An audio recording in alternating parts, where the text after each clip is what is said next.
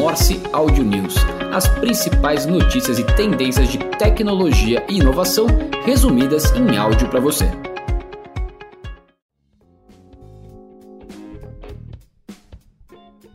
Olá, eu sou João Carvalho e esse é o Morse Audio News do dia 17 de julho de 2023. O Bard, a inteligência artificial do Google, chega ao Brasil e em mais 27 países.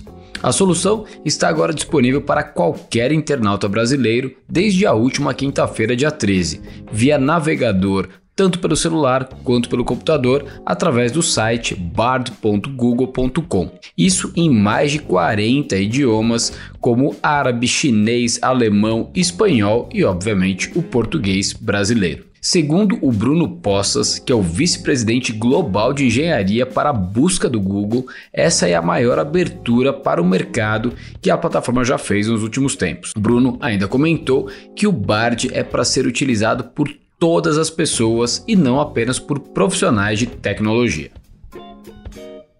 E falando sobre inteligência artificial generativa, a OpenAI, que já conhecemos bem, acabou de fechar um acordo com a Associated Press para indexar notícias em seus produtos. A notícia saiu na última quinta-feira, dia 13, e o importante nesse caso é que começamos a ver como que as inteligências artificiais generativas vão ter que entrar em acordos com as plataformas que geram conteúdo que acabam alimentando esse tipo de inteligência. Esse acordo deve abrir as portas para novas oportunidades de colocar as empresas de inteligência artificial como o ChatGPT da OpenAI e o próprio Bard do Google, numa forma um pouco mais organizada com quem hoje vem reclamando bastante de entender que os seus conteúdos estão sendo utilizados indevidamente e sem ser remunerado por essas plataformas. O Brasil pode ser o próximo país a receber o recurso Tap to Pay da Apple. A Infinite Pay, que é uma empresa brasileira de pagamentos, está testando o modelo Tap to Pay, que é o recurso que transforma os celulares da Apple em verdadeiras maquininhas de pagamento. Durante o pagamento, basta que os comerciantes peçam para que os clientes aproximem de qualquer iPhone os seus próprios celulares, um Apple Watch ou mesmo um cartão normal, tradicional cartão de crédito, para fazer o pagamento no formato contactless e a Tencent lidera o ranking Top 50 App Publisher de 2022 e a ByteDance fica com a segunda posição. De acordo com a empresa de inteligência de dados, a Data AI, que é a antiga AppN, o uso de dispositivos móveis disparou em 2022, atingindo uma média de 5 horas por dia, com entretenimento chegando a 70% desse tempo. A chinesa Tencent, que é a dona do WeChat, liderou o ranking, mas a ByteDance deu um salto significativo para reivindicar a segunda posição. A imensa popularidade do TikTok ajudou nessa arrancada, gerando impressionantes 3,3 bilhões de dólares em gastos do consumidor dentro da plataforma, dobrando sua receita em relação ao ano anterior. E falando de redes sociais, o tempo de uso do Threads, que é a plataforma da Meta que deveria concorrer com o Twitter, caiu 50% desde o lançamento. Apesar de ainda estar em uma fase bastante inicial, o Threads aparenta não estar conseguindo reter tanto as pessoas, já que foi registrada uma queda considerável em sua utilização. O número de usuários ativos na plataforma caiu 20%, enquanto o tempo gasto na rede por usuários diminuiu em 50%, de 20 para 10 minutos.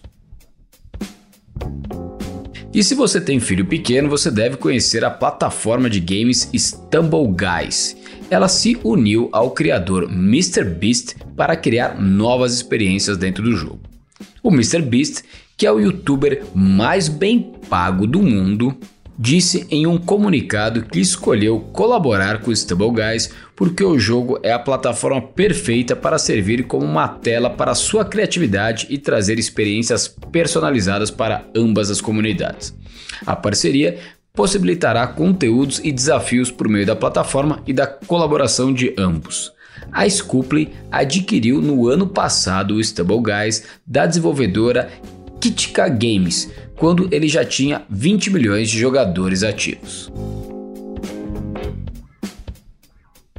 A Meta anunciou que o Roblox está chegando aos headsets MetaQuest VR, começando com um beta aberto que estará disponível no App Lab nas próximas semanas.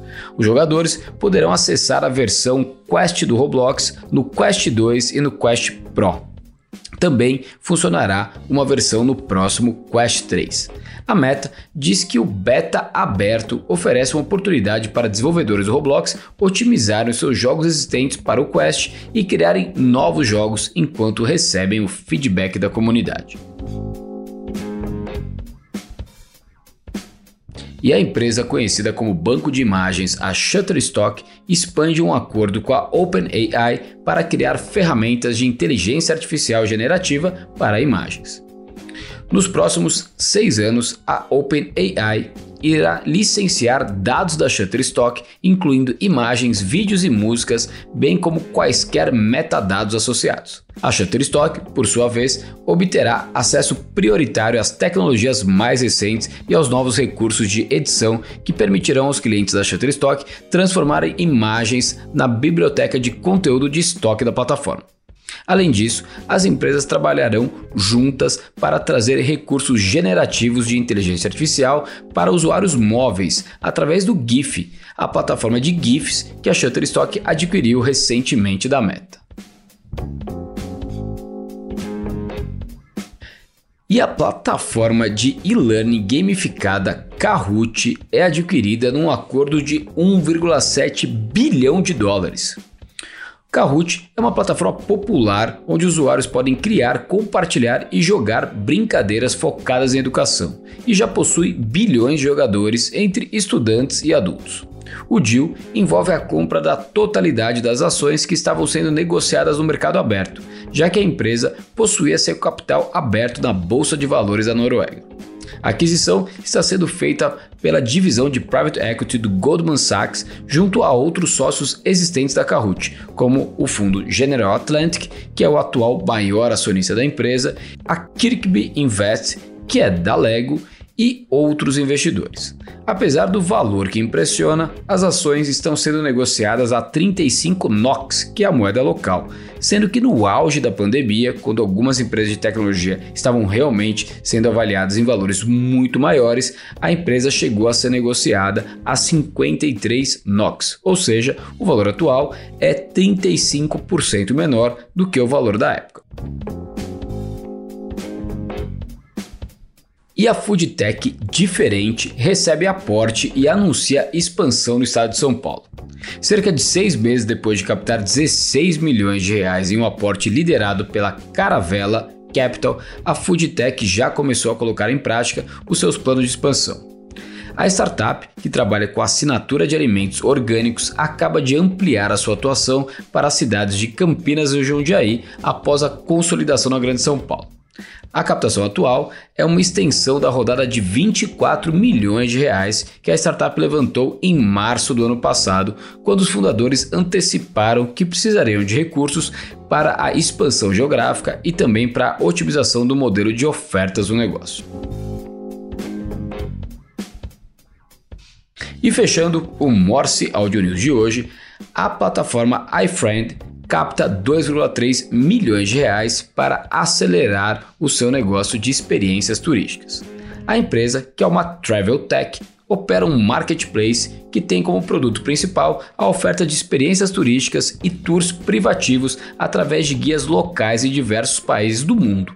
O valor foi atingido após uma rodada que buscava 1 milhão e 840 mil reais via oferta pública na CapTable, que é a plataforma de investimentos em startups da Starts. O crowdfunding foi uma extensão da rodada anterior recebida pela companhia no início do ano, quando captou 500 mil reais. E essas foram as principais notícias de hoje do Morse Audio News. Espero que tenham gostado e até quinta-feira.